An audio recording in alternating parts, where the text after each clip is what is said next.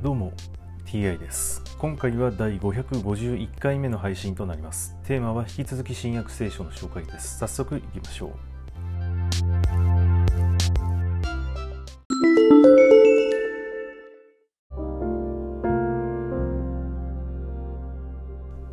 新約聖書第550回。今回はパウロローマへ向かって船出する。というお話です。私たちがイタリアへ向かって船出することに決まった時パウロと他の数名の囚人は皇帝直属部隊の百人隊長イオリウスというものに引き渡された。私たちはアジア州沿岸の各地に寄港することになっているアドラミティオン港の船に乗って出港した。テサロニケ出身のマケドニア人アリスタルコも一緒であった。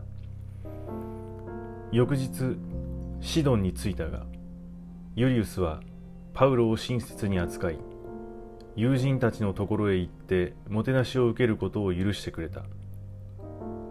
そこから船出したが向かい風のためキプロス島の影を航行しヒリキア州とパンフィリア州の沖を過ぎてリキア州のミラに着いた。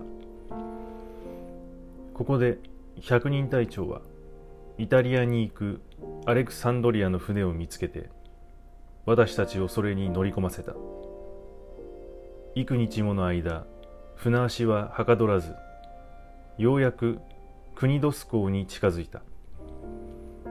ところが風に行く手を阻まれたのでサルモネ岬を回ってクレタ島の影を航行しようやく島の岸を沿って進みラサヤの町に近い良い港と呼ばれるところに着いた。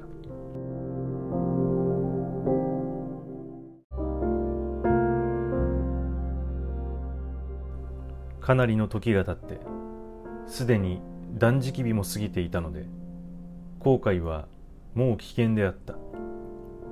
それでパウロは人々に忠告した「皆さん私の見るところではこの後悔は積み荷や戦隊ばかりでなく私たち自身にも危険と多大の損失をもたらすことになります。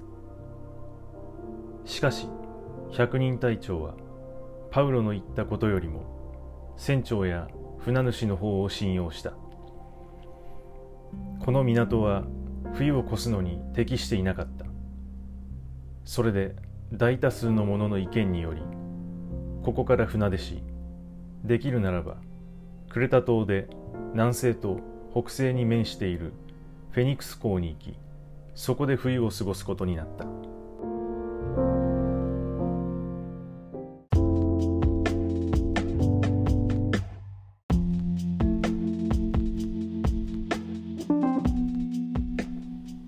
かなり長期間の船旅であることがよくわかります。